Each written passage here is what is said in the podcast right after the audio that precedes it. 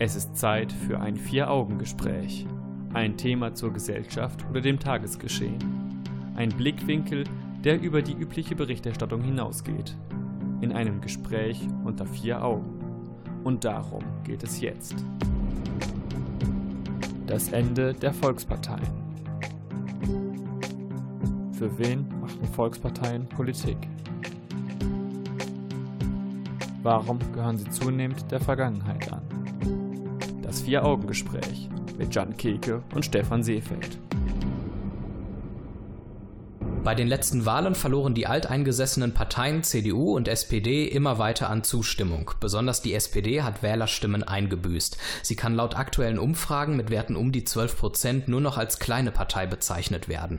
Doch warum neigen sich die ehemaligen Volksparteien mehr und mehr ihrem Ende entgegen? Darüber diskutieren Jan Keke und ich im Vier-Augen-Gespräch. Guten Abend. Guten Abend, Stefan. Ich finde es ganz interessant. Du hast gerade davon gesprochen, dass die SPD mit ihren 12 Prozent nur noch eine kleine Partei eigentlich ist. Ja.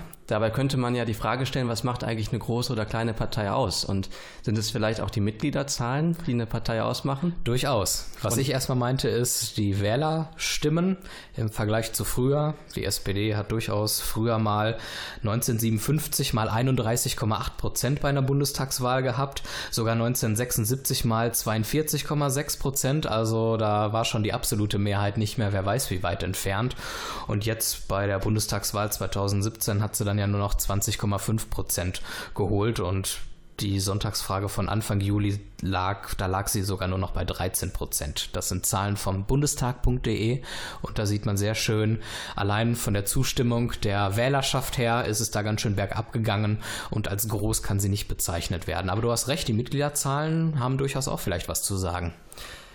Ja, die Volksparteien sind auch, was die ähm, Mitgliedszahlen angeht, ähm, so auf dem Sinkflug. Wenn man sich mal so Zahlen von 1990 zum Beispiel anschaut, da hatte die SPD noch 19, äh, 950.000, also knapp 950.000 Mitglieder und heute sind es 426.000. Und bei der CDU 1990 790.000 Mitglieder und jetzt sind es 415.000. Das ja. heißt, das ist ein, das ist ein radikaler ähm, Rückgang. Drittel bis die Hälfte weniger. Meine Güte, das ist wirklich ein ganz schöner Unterschied. Wir haben natürlich noch ganz lehrbuchartig eine schöne Definition. Was kann man überhaupt eigentlich als Volkspartei verstehen?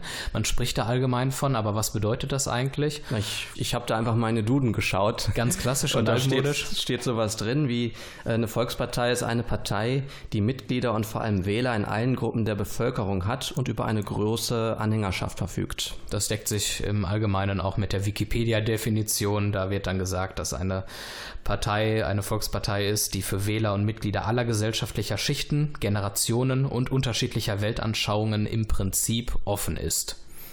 Aber ich betrachte eine Volkspartei auch immer, also vor allem hier mit der großen Anhängerschaft und einer großen Mitgliederzahl. Mhm. Denn äh, so eine Volkspartei hat so eine innerparteiliche Infrastruktur, die so kleine Parteien vielleicht nicht so haben. Wenn wir uns mal anschauen, wie die Grünen jetzt zum Beispiel darüber diskutieren, wie sie denn politische Ämter besetzen möchten, wenn sie denn gewählt werden, ja. ähm, das ist, die haben große personelle Probleme, die halt große Parteien in der Regel nicht haben. Weil es genug Leute gibt, die auch irgendwo weiter oben genau. in der Struktur mit dabei das hat, sind. Das hat natürlich auch Nebeneffekte, vielleicht, dass jetzt einige Leute den Grünen beitreten, weil sie irgendwelche Machtbestrebungen äh, haben, die sie ausüben möchten. Aber das ist ein anderes Thema. Vielleicht sollten wir uns ein bisschen darüber unterhalten, wie der aktuelle Zustand der Volksparteien aussieht.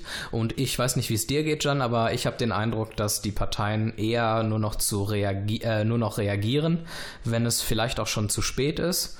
Nehmen wir die Flüchtlingskrise. Es mussten 2015 erst über eine Million Menschen zu uns ins Land kommen, bis man merkte, oh, die Regelungen sind vielleicht nicht optimal und wir brauchen mal äh, überarbeitete Gesetze diesbezüglich. Oder Stichwort Atomkraft. Es musste erst ein Meiler explodieren, bis Frau Merkel gesagt hat, oh, wir steigen vielleicht doch lieber mal aus der Atomkraft aus. Aber ist das denn ein Problem, das jetzt auf die, speziell irgendwie auf Volksparteien zutrifft? Ich meine, wenn wir uns mal vorstellen würden, dass andere Parteien an der Regierung sind, mhm. hätten die da irgendwie besser reagiert? Ich meine, es ist schon so, dass Volksparteien natürlich über die Jahrzehnte hinweg gewisse Routinen entwickeln. Und kleine Parteien, dadurch, dass sie natürlich auch in der Opposition sind oder noch sehr jung sind und frische Mitglieder haben, die haben natürlich andere Ideen, neue Ideen, die müssen nicht immer gut sein, aber die haben natürlich was anderes im Kopf. Aber da ist halt so die Frage, ist das ein Problem der konkreten Volksparteien, die wir haben? Oder das ist, ist insofern ein Problem nur der Volksparteien, weil die Volksparteien nur diejenigen sind in der Regel, die auch an der Regierung beteiligt sind und auf die es zutrifft. Man kann diesen Vorwurf einer Linken einfach nicht machen, weil die einfach auf Bundesebene nie regiert haben bisher. Also kann man nicht sagen, die machen es völlig anders oder die sind genauso schlimm ja. und reagieren nur auf alles und ähm die Frage wäre natürlich hypothetischer Natur. Das heißt, wenn genau. wir werden uns in Zukunft vielleicht damit anfreunden müssen, dass wir Koalitionen aus mehreren Parteien haben, nicht nur zwei Parteien, wo vielleicht noch eine kleine Partei irgendwie zu einer Mehrheit führt, mhm. äh, sondern wir haben vielleicht dann drei gleichwertige, mehr oder weniger gleichwertige Parteien. Und da haben wir dann irgendwie nicht mehr so die Volkspartei oder das, das, das was wir mal als Volkspartei verstanden haben. Und ich könnte mir vorstellen, vorstellen, dass eine Sache auf vielleicht nach einiger Zeit alle Parteien zutreffen würde. Und zwar ist das so ein bisschen vielleicht die Angst auch vor Entscheidungen, die große Auswirkungen auf die Gesellschaft und unser Land haben. Sei es beim Thema Grundeinkommen, die Rentenreform oder dass man wirklich mal die Energiewende durchzieht. Alles große Themen, die ja sehr umfangreich sind und wo Veränderungen wirklich auch äh, wir alle zu spüren bekommen. Und eine Erklärung könnte sein, wir haben einmal die ähm, Öffentlichkeit, uns als Gesellschaft, die ist so ein bisschen durch das Internet und auch vielleicht durch Zahlenspielereien, weil ständig irgendwelche Hochrechnungen und Umfragen erhoben werden, ist die Öffentlichkeit so ein bisschen präsenter und erdrückender geworden. Stichwort auch Shitstorms, die es dann gerne mal gibt für unpopuläre Entscheidungen, die ein Politiker trifft. Und zum anderen ähm, ist es dadurch vielleicht auch schwieriger, richtige einerseits, aber trotzdem teilweise unbeliebte Entscheidungen ähm, durchzusetzen, weil man eben Angst davor hat, dass man äh, sein Amt verliert. Ist aber nur eine Idee. ich bin mir momentan noch nicht sicher, ob tatsächlich ein Volksparteisterben stattfindet. Die SPD, das ist nochmal, also SPD und CDU würde ich nochmal voneinander trennen. Ja, auf jeden Fall. Das sind zwei unterschiedliche Sachen.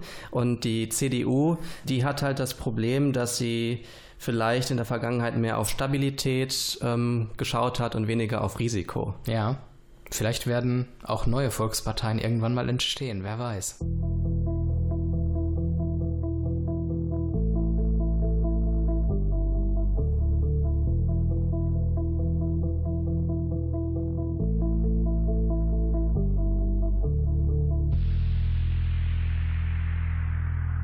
Das Ende der Volksparteien ist das Thema unserer Sendung und wenn wir davon sprechen, dass die Volksparteien möglicherweise am Ende sind, dann sollten wir uns vielleicht mal fragen, wen wollten die Volksparteien eigentlich erreichen? Für wen machten die Volksparteien Politik? Ich würde sagen, Volksparteien, vor allem in der Vergangenheit, hatten eher so eine Art grundsätzliche politische Ausrichtung. Ne? Die CDU steht für konservative Werte, vielleicht für Christlichkeit und die SPD für soziale Werte, für Gerechtigkeit, keine Ahnung, für solche Dinge. Mhm. Und da kam es dann halt häufig nicht so auf das konkrete Wahlprogramm an, sondern vielleicht auch eher so auf Stammwählerschaft. Ne? Man hat irgendwie immer die SPD gewählt im Ruhrgebiet oder die CDU woanders. Und das haben dann die Kinder auch gelernt, das gehörte sich einfach. Und ich denke, das hat so viel dazu beigetragen, dass die Volksparteien lange auch Volksparteien blieben. Mhm. Ja, ich glaube in der Tat auch, dass es so ein bisschen was mit Werten zu tun hat und weniger mit einem tagesaktuellen Programm. Die SPD hat ja auch seit jeher Politik für den typischen Arbeitgeber und Gewerkschaftler gemacht, mit eher kleinerem oder mittlerem Einkommen vielleicht.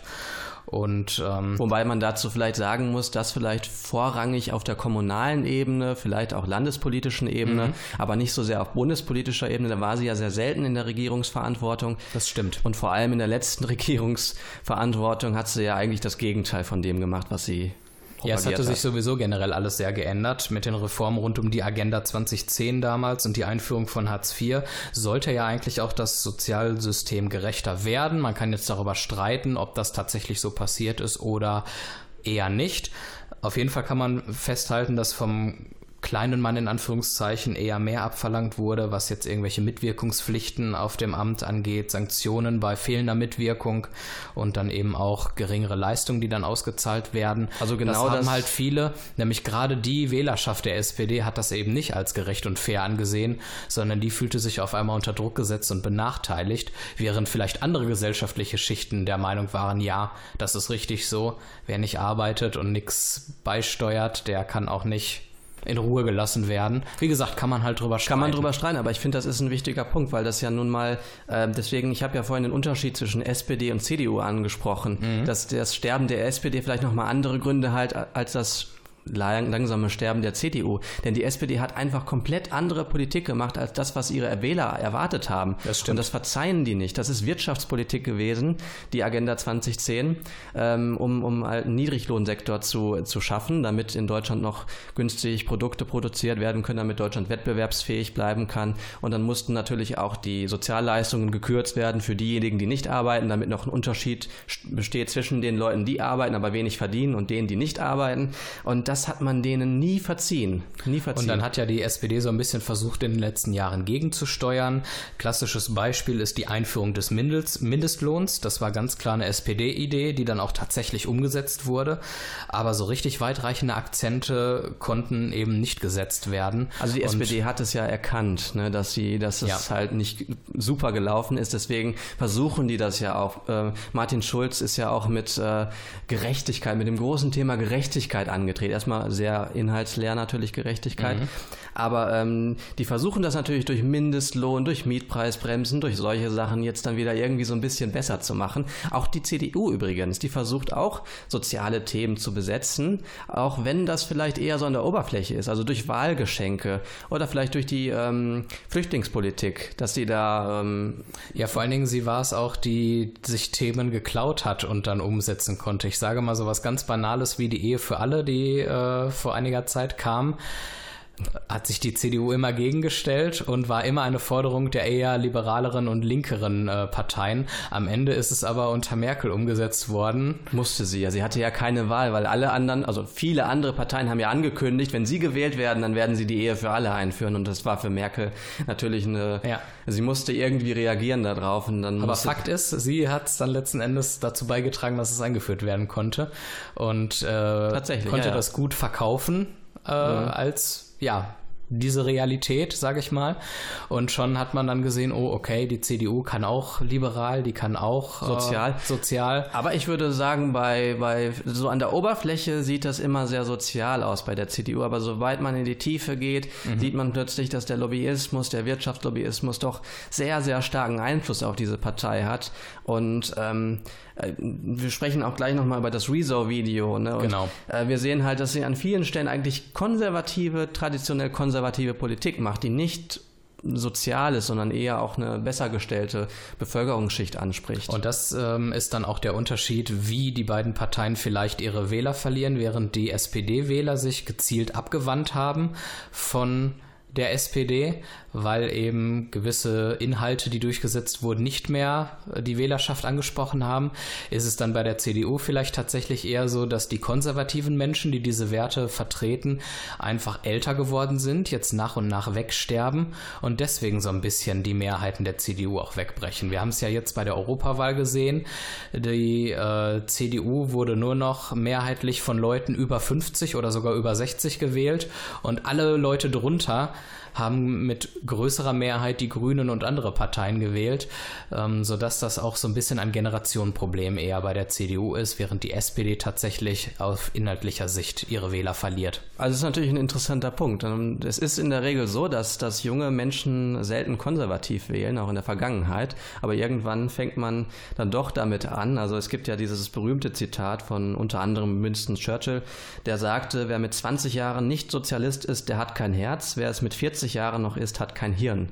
Und äh, ja, das, das unterstreicht so ein bisschen, ne, dass man, sobald man irgendwie mit 40, sobald man Eigentum hat und ordentlich Geld verdient, ist man plötzlich. Oder generell den harten Alltag erlebt, was Geld verdienen und arbeiten angeht. Und ja, aber, aber deine, schützen will. deine Zahlen würden ja dann irgendwie so ein bisschen dagegen sprechen, also dass durchaus auch noch 40-Jährige und vielleicht auch ein bisschen ältere durchaus auch noch ähm, weniger CDU wählen, als es vielleicht früher noch der Fall war. Ja. Bei der CDU muss man auch noch dazu sagen, dass natürlich auch viele Menschen mittlerweile Merkel-Verdrossenheit haben oder so.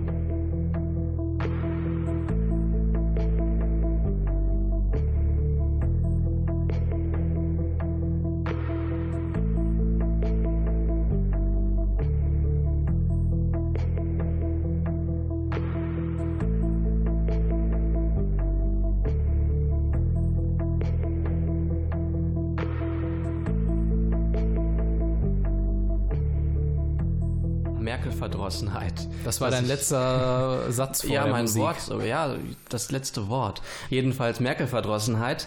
Damit meine ich natürlich, dass Merkel jetzt schon relativ lange ähm, an der Regierung ist, vielleicht auch mehr oder wenig äh, gute, stabile Politik macht, je nachdem.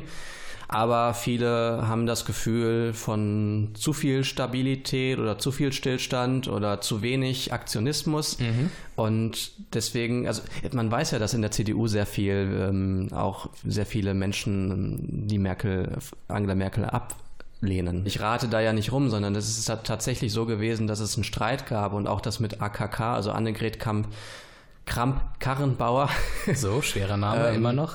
Dass äh, sie ja eher pro Merkel ist und dass das von vielen auch abgelehnt wurde mhm. und mit März zum Teil dann auch etwas Neues sich gewünscht wurde. Also ich kann mir schon vorstellen, dass es viele Stammwähler oder viele CDU-Wähler ein bisschen abschreckt. Wir hatten ja so ein bisschen die Überschrift, für wen machten die Volksparteien Politik? Und im Moment, oder zumindest so in den letzten ein, zwei Jahren, hatte man auch das Gefühl, machen die eigentlich Politik oder sind die eher mit sich selbst beschäftigt? Wir haben auf der einen Seite die SPD, die so ein bisschen ähm, intern gespalten ist und auch nicht mehr wirklich ein Führungspersonal besitzt, äh, dem man vertraut. Im Moment haben wir ja noch diese obligatorische Führungsspitze, die drei Leute, bis dann irgendwann mal neues Führungspersonal gewählt wird mit den bisherigen Parteivorsitzenden nicht zuletzt Schulz und aber auch Frau Nahles ist man nicht sehr gut umgegangen, muss man ja einfach mal auch aus richtig. menschlicher Perspektive so sagen. Man projiziert die Probleme der Partei dann halt auf bestimmte Personen wieder und damit genau. möchte man dann die Probleme lösen, indem man und, sie wegsägt. Und bei der CDU wird es halt äh, nicht besser. Da hatten wir einmal den Fall Maaßen, im vergangenen Jahr. Mhm. Aber auch AKK macht keine gute Figur im Moment. Sie wird nicht unbedingt als kompetent angesehen im Verteidigungsministerium. Gleichzeitig hat sie sich eben auch mit schlechten Witzen im Karneval oder der schlechten Reaktion auf das Rezo-Video, wir sprechen gleich noch drüber, nicht unbedingt sehr klug und intelligent verhalten. Und das äh, macht natürlich auch so ein bisschen den Ruf äh, sowohl der Person selbst als auch vielleicht ein bisschen der Partei kaputt. Vielleicht hinterfragen Menschen heute Politik ein bisschen mehr als früher, weil es damals ja mehr sowas wie Stammwählerschaft gab. Ja. Vielleicht ähm, auch sowas wie Ministerienvergabe. Also ich hab, ich habe auch schon bei der letzten Bundestagswahl mir gedacht, warum bekommen diese Personen jetzt ein bestimmtes Ministerium zugeschrieben, obwohl sie ja gar keine Ahnung haben, was sie da machen, zum Beispiel Verteidigungsministerium oder sonst was. Da sind vielleicht viele Leute einfach, die daran zweifeln, dass da mit Kompetenzen richtig gehandelt wird. Es ist Zeit für ein Vier-Augen-Gespräch. Das Vier-Augen-Gespräch mit Jan Keke und Stefan Seefeld. Hallo Dortmund, hallo Welt. Ihr hört das Vier-Augen-Gespräch im Bürgerfunk auf Radio 91.2 und als Podcast auf vieraugengespräch.de. Das Ende der Volksparteien ist das Thema der Sendung hier bei uns im Vier-Augen-Gespräch. Ich spreche mit meinem Gast Jan Keke. Guten Abend. Guten Abend, Stefan. Und wir wollen jetzt mal über die Themen Rezo, Kommunikation und Internet sprechen, denn das alles drei könnten Gründe sein dafür, dass die Volksparteien ein bisschen auf dem absteigenden Ast sind. Ich würde mal damit einsteigen und sagen, dass Volksparteien soziale Medien unterschätzt haben, insbesondere die CDU. Ja. Zumindest hat man es da am deutlichsten gemerkt. Und ich würde sagen, dass die CDU in Zukunft diese Medien stärker nutzen wird. Die tun das ja zum Teil jetzt schon, aber sie werden das vielleicht in Zukunft auf eine subtile, manipulative Art und Weise tun, indem sie ja. eigene Influencer einsetzen. Und da würde ich sogar jetzt ein bisschen esoterisch werden und sagen, sie spüren das Internet und die Funktion des Internets und die Community nicht so ganz. Weil du hast völlig recht. Auf der einen Seite benutzen sie das. Wir kennen zum Beispiel äh, Merkels Ansprachen, die sie auf äh, YouTube macht, aber auch von einigen anderen Politikern. Das ist interessant, weil dann ähm, inszenieren die sich so schön. Dann gibt es meistens so Parteifreunde oder Mitglieder, die dann die hochrangigen Politiker interviewen. Natürlich dann keine kritischen Fragen stellen. Und diese Interviews gehen dann raus, so ein bisschen auch als Pressemitteilung. Und diese werden dann von echten Journalisten immer häufiger einfach übernommen. Nicht zuletzt auch aus Zeitgründen. Und ähm, trotzdem auf der anderen Seite wissen sie nicht, wie man so ganz mit der Community umgeht, wie man auf die Leute im Internet reagiert. Also es ist ganz paradox da irgendwie. frage ich mich, warum die nicht auf Berater gesetzt haben eigentlich. Also warum so eine, ein großes Unternehmen wie die CDU nicht irgendwie äh, sich Berater geholt hat, wie denn so äh, moderne Kommunikation funktioniert. Vielleicht liegt es am Alter weil viele Politiker einer Generation angehören, Ja. für die das Internet wirklich etwas Fremdes ist. Aber auch, auch Unternehmen, die ein bisschen älter sind, die, die lassen sich ja auch informieren und beraten. Also ich meine, vielleicht sind so politische Parteien nochmal innerlich so ein bisschen eingestaubter. Vielleicht kann man das eher mit so einer ähm, mit so einer Behörde vergleichen, die auch so ein bisschen länger braucht als ein cooles, großes Unternehmen, um sich auf neue Sachen einzustellen. Vor allen Dingen, es ist so paradox, weil auf der anderen Seite hören die Parteien wieder viel zu sehr auf Berater. Man guckt sich den Wahlkampf von Martin Schulz damals an, der ständig auf Umfragen, auf Hochrechnungen und auf seine ganzen Berater, die teilweise widersprüchliche Dinge erzählt haben, gehört hat. Und die haben den Schulz im Laufe seines Wahlkampfes so glatt ge, ja, ge, wie sagt man, glatt geschliffen, so, dass der im Grunde schon überhaupt keine klaren Aussagen gemacht hat. Und immer dann, wenn er sich mal zaghaft getraut hat, von diesem Korsett äh, irgendwie abzuweichen und mal frei zu formulieren, hat er den meisten Applaus für seine Reden bekommen. Einfach mal dieses Buch sich anlesen, die Schulz-Story, ist sehr aufschlussreich, wie sehr im Grunde die Berater den Wahlkampf kaputt gemacht haben letzten Endes. Ich finde es auch sehr schön, dass du jetzt nicht das Beispiel mit Ursula von der Leyen geliefert hast. Äh, Stimmt, hätte weil man auch noch bringen können. Wenn man über Berater spricht, ist es vielleicht im Moment das Erste, was einem einfällt. Das stimmt. Ähm, aber ich glaube, das ändert sich jetzt, denn Rezo war vielleicht der größte Berater, den die CDU engagieren konnte, ohne dass sie es wollte. ja, und vielleicht auch, und der, ohne, auch ohne, dass es Rezo wollte. ohne dass es Rezo wollte, denn das wird jetzt der Nebeneffekt sein. Ich glaube schon, dass die CDU in Zukunft genau auf solche Influencer setzen wird, auf junge Leute, die erstmal das so nebenbei so beiläufig irgendwie unter die Leute bringen, so politische Themen. Und da habe ich so ein bisschen die Sorge vor Manipulation. Das kann man auch jetzt natürlich schon haben, dass, dass ähm, YouTuber ihre eigene persönliche Meinung an die Leute weitergeben und an die Zuschauer und die Zuschauer das einfach übernehmen, weil sie so jung sind und das nicht kritisch hinterfragen können. Aber das wird dann halt durch die CDU in Zukunft und auch durch die SPD und andere Parteien noch stärker genutzt. Aber ich glaube, es hat nicht nur etwas damit zu tun, dass die äh, Volksparteien, SPD und vor allen Dingen CDU ähm, mit den sozialen Netzwerken und dem Internet nicht so gut umgehen können, sondern ich glaube, es ist auch eine Einstellungssache. Ich sage mal, der Vorwurf, dass Politiker zu abgehoben sind und nicht so nah am Menschen sind, das zeigt da eben auch die Rezo-Debatte, weil Rezo selber, egal ob er es jetzt übers Video gemacht hätte oder ob er persönlich mit jemandem geredet hat, Rezo hat als junger Mensch in seinem Jugendslang, aber eben mit Argumenten und Belegen argumentiert. Und die CDU hat ihn auf persönlicher Ebene angegriffen, was menschlich einfach extrem unschön ist. Und hat Tage später mit einem PDF-Dokument geantwortet, Wer ist denn kein einfach- Mensch gelesen hat. Wäre es denn einfach nur so gewesen? Die haben ja ein Video vorher produziert, das sie dann auch so angekündigt haben und dann nicht veröffentlicht haben, was nochmal marketingtechnisch eine Vollkatastrophe ist. Ja. Und dann einen Philipp Antor vorzuschicken, der dann irgendwie die Situation lösen soll. Das sind so viele marketingtechnische Fehler. Nichts gegen Amtor. Aber Amtor ist nicht der erste, der mir einfallen würde, wenn ich irgendwie Jugendliche ansprechen möchte oder junge, junge Menschen. Richtig. Sondern Aber eher wie gesagt, dieses abgehobene Ja. und arrogante äh, und unhöfliche auch, auf diese Art und Weise sollte man mit keinem Menschen umgehen und dass die die CDU das auf großer Ebene öffentlich getan hat, ist natürlich höchst unprofessionell. Ich würde noch gerne einen anderen Punkt ansprechen, was soziale Netzwerke angeht, und zwar das Thema Fake News, weil das auch eine Sache ist, die unter denen alle Parteien, aber insbesondere die Volksparteien zu leiden haben. Über soziale Netzwerke werden oftmals Links geteilt zu Webseiten, die wie seriöse Nachrichtenseiten aussehen, faktisch aber keine sind, sondern nur Lügen oder Halbwahrheiten verbreiten. Und viele User, also viele von uns, fallen auf diese emotionalen und provokanten Titel rein, die vorgeben, dass irgendwas Wichtiges aufgedeckt werden würde, zum Beispiel. Und dadurch, dass die Wahrheit oftmals halt langweiliger und unspektakulärer ist, verbreiten sich die emotionalen Fake News halt besser als die wahren Nachrichten, die gut recherchiert sind und stimmen. Und ja, die emotionalen Stories sind natürlich die, die dann auch die Hasskommentare hervorrufen und eine Debatte auch verzerren. Und dass sich das auch durchaus auf Wähler- Wählerstimmen auswirkt, würde mich nicht wundern. Das kann ich mir schon vorstellen. Ich persönlich würde mir übrigens wünschen, dass auch die konventionellen Medien auch ein bisschen kritischer wären, mhm. dass die vielleicht auch mal sich trauen, etwas zu schreiben, was ähm, vielleicht mal zu einem Diskurs führt, was zu einer Diskussion führt, dass man mal aneckt und dass, dass es eben nicht immer nur das Langweilige ist, das äh, Überseriöse, denn das sehe ich häufig, ist im Prinzip das Wiedergekaute, äh, was sowieso schon irgendwie jeder weiß. Aber, Aber ich vielleicht die Medien lieber Akzente setzen. Ja, richtig. Also ne, ich würde dir da natürlich zustimmen. Es ist, ähm, es ist einfacher, gegen irgendwelche Leute und ähm, andere Themen Stimmung zu machen, als ähm, seriöse äh, Texte zu liefern. Ist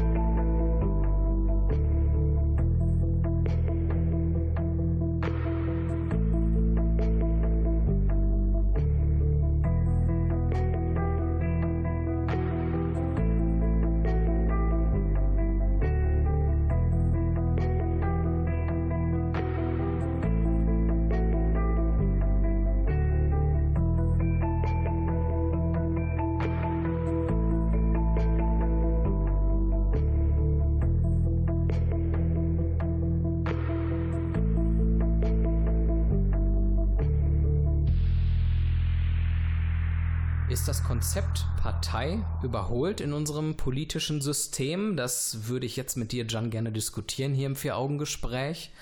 Und du hast eine schöne Pro- und Kontraliste gemacht. Ja. Was hast du für Argumente und Gegenargumente zusammengetragen? Fangen wir mal mit Kontra an. Ne? Also ist das Konzept Partei überholt? Nein, weil. Nein, weil andere Parteien werden größer, sie erhalten mehr Mitglieder, werden mehr gewählt. Also scheinen Parteien weiterhin wichtig zu sein. Okay, genau. was hast du noch? Äh, Ministerienwahl, das ist meine Idee. Ich finde es nämlich sehr, sehr anstrengend, mich für eine Partei bei der Bundestagswahl zum Beispiel entscheiden zu müssen, weil die ähm, Parteien ja nicht für alle Themen kompetent genug sind. Mhm. Stattdessen würde ich gerne für jedes Ministerium eine Partei wählen können, weil ich dann eben sagen kann, die FDP hat zum Beispiel Ahnung von äh, Wirtschaftspolitik, dann würde ich die vielleicht, also jetzt mal angenommen, ich möchte nicht sagen, dass ich es tun würde, ja. aber angenommen, ich, ich könnte es dann machen, speziell für die Wirtschaftsthemen, für irgendwelche. Und die Grünen dann zum Beispiel fürs Umweltministerium. Umweltministerium. Genau, richtig. Und, und so weiter und so fort. Ah, okay, und das würde vielleicht Idee. auch mehr Leute wieder motivieren, an das Parteiensystem zu glauben, weil man ein bisschen ausdifferenzierter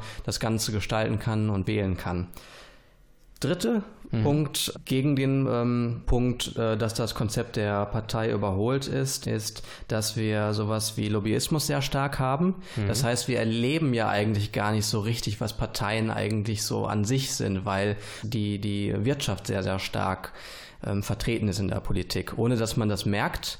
Aber würden wir mal einfach diesen, diesen intransparenten Lobbyismus abschalten, dann würden wir auch sehen, was in Parteien eigentlich so was Parteien so alleine machen, wenn sie mal alleine regieren würden und auch reagieren würden vielleicht. Also das Konzept Partei ist durchaus sinnvoll, wenn es denn mal unbeeinflusst wirklich zum Tragen kommen würde. Also wir würden es auf jeden Fall mal ausprobieren können okay. und dann könnten wir das vielleicht mal bewerten. Aber im Moment ist es ja so, dass die Wirtschaft eigentlich eher Politik macht, zumindest. Was hast du für Pro-Argumente?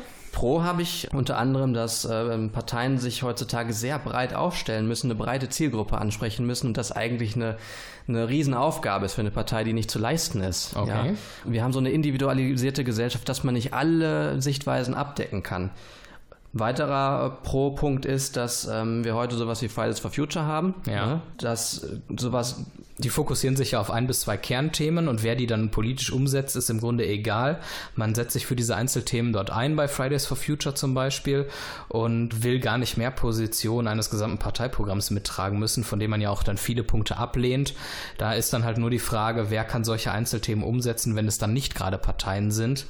Also ich finde ja, ne, sowas wie Fridays for Future hatten wir in einer stärkeren Variante ja schon mit den 68er Demonstrationen. Das war auch keine politische Partei, die jetzt, sage ich mal, diese Demonstrationen gemacht hat. Mhm. Oder wo die Menschen halt, die waren nicht in politischen Parteien unbedingt alle aktiv und wenn dann nicht in den gleichen. Aber das zeigt einfach, dass es solche parteiübergreifenden Bewegungen schon immer gab und vielleicht auch immer geben wird und dass das nicht für oder gegen eine Partei spricht erstmal, okay. für sich genommen. Na gut.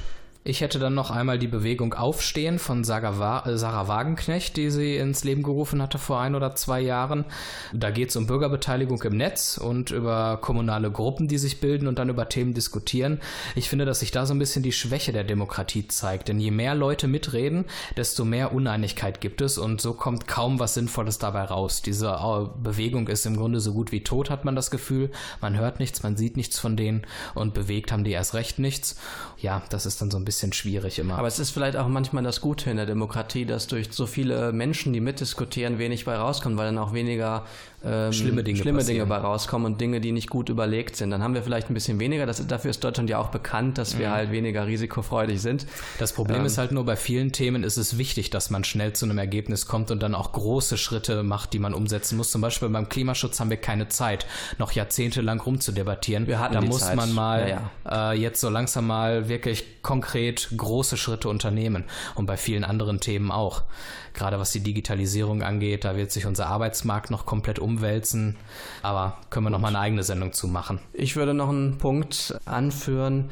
Äh, ich finde, Personen sind häufig relevanter als Inhalte oder Parteien. Das heißt, wenn es eine charismatische Person gibt, ein Politiker oder eine mhm. Politikerin, dann kann die so viele Menschen erreichen, selbst wenn die in einer Partei ist, die man vorher gar nicht so wählen wollte. Und es kommt dann manchmal eben so auf so eine rhetorisch charismatische, äh, gute Person an, mhm. die dann halt ja Sympathiepunkte erlangt.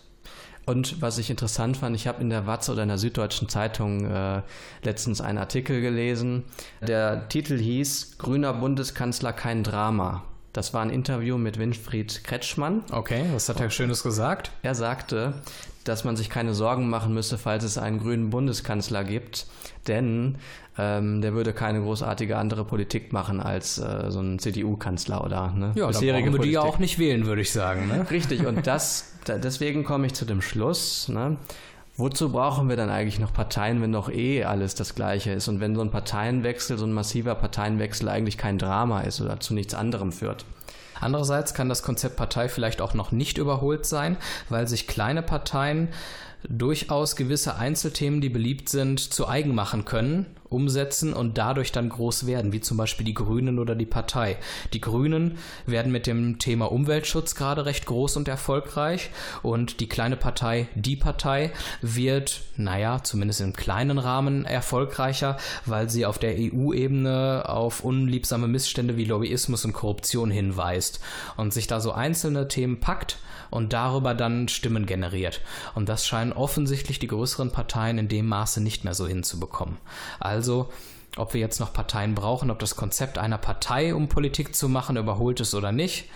Wir sind da noch ein bisschen unentschieden, aber es sprechen sowohl Gründe dafür als auch dagegen. Aber man könnte durchaus mal ein paar Dinge ausprobieren, wie zum Beispiel so im Ansatz diese Ministerienwahl, dass man mal sagt, wir können vielleicht mehr Stimmen für etwas abgeben. Ich Finde weiß, ich ein sehr spannendes Konzept, ja. Ich weiß, dass es dann viele Menschen gibt, die damit überfordert werden, aber man kann sich ja dann aussuchen, ob man seine, seine Stimme für alle Ministerien dann gleichzeitig vergibt oder ob man das dann ausdifferenziert selbst machen möchte.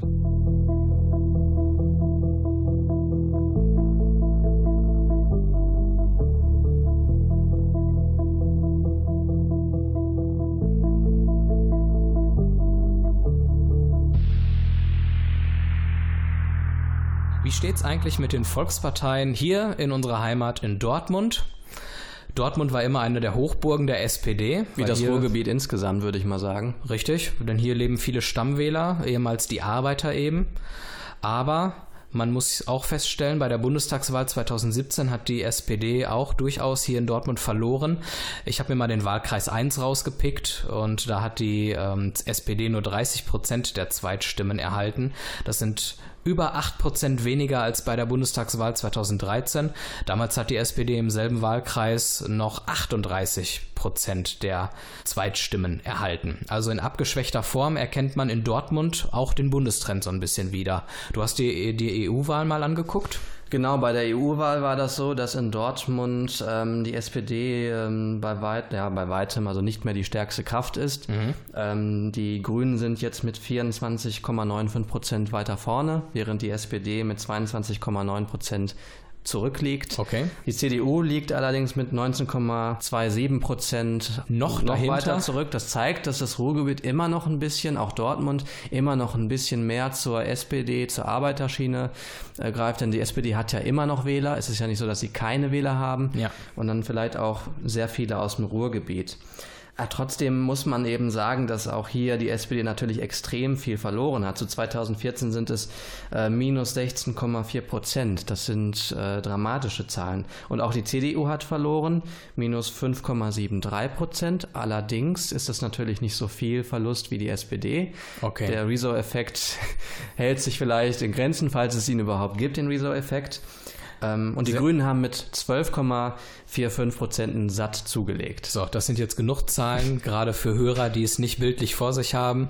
Ich möchte noch eine Sache sagen, wenn man sich mal so Beiträge anguckt, zum Beispiel aus der Lokalzeit über Dortmund, dann hat man mal Leute interviewt vor oder nach Wahlen und sie so zur SPD befragt und da haben dann viele auch ihre Enttäuschung zum Ausdruck gebracht und gesagt, nein, leider wähle ich die SPD nicht mehr. Also man hängt im Herzen vielleicht noch ein Stück weit dran, aber man kann sich echt nicht mehr überwinden, die Partei zu wählen. Das ist auch so ein bisschen das Bild, was man hier von den Dortmundern und Dortmunderinnen das ein bisschen Kenne ich durchaus auch, ja. Also ich ähm, erlebe das auch bei mir, so im Familienkreis so ein bisschen und so, dass da das Herz noch irgendwie so an der alten SPD hängt, aber dass es nicht mehr geht. Was wir euch anbieten können, liebe Hörerinnen und Hörer, die ganzen Zahlen, die wir euch jetzt um die Ohren gehauen haben, das könnt ihr alles nochmal in einem Artikel nachlesen, genauso wie ihr alle bisherigen Folgen des Vier-Augen-Gesprächs, inklusive diese Sendung, jederzeit euch anhören könnt auf unserer Homepage vieraugengespräch.de. Ihr könnt uns als Podcast abonnieren auf Spotify, iTunes und sonst wo und in den sozialen Netzwerken folgen, dann bleibt ihr immer über unsere Sendung auf dem neuesten Stand. Danke, Jan, für das Gespräch bis hierhin. Danke, Stefan. Wir sind nächsten Monat wieder da, wünschen euch noch einen schönen Abend und einen guten Start in die neue Woche. Macht's gut, tschüss.